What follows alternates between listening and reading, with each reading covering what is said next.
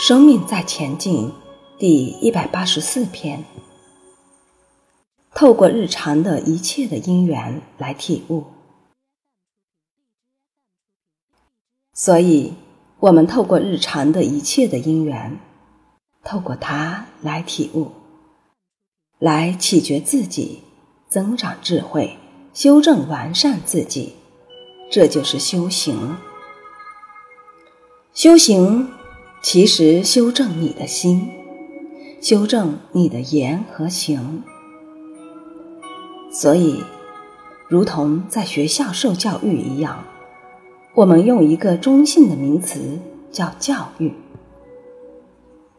有时我们怕讲修行，有些人会排斥，会误解，所以就叫教育，心智教育。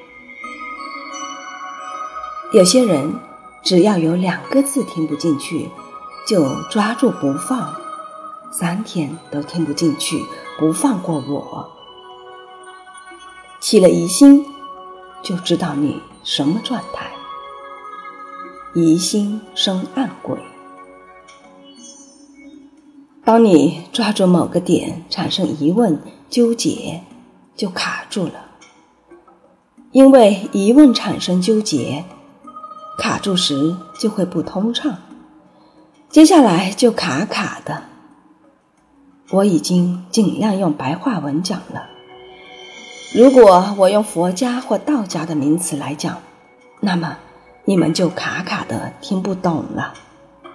可是对某些东西还不理解，或者对你人生的需要和追逐，这是你认为不需要的时候。就纠结，不通则痛，所以你会开始有所住，就卡在那边；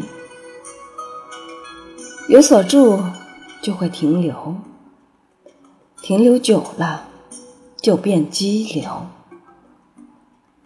有所住就有所求，有所求就有所求。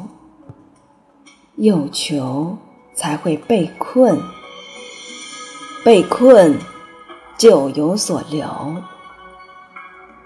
有所留就变激流。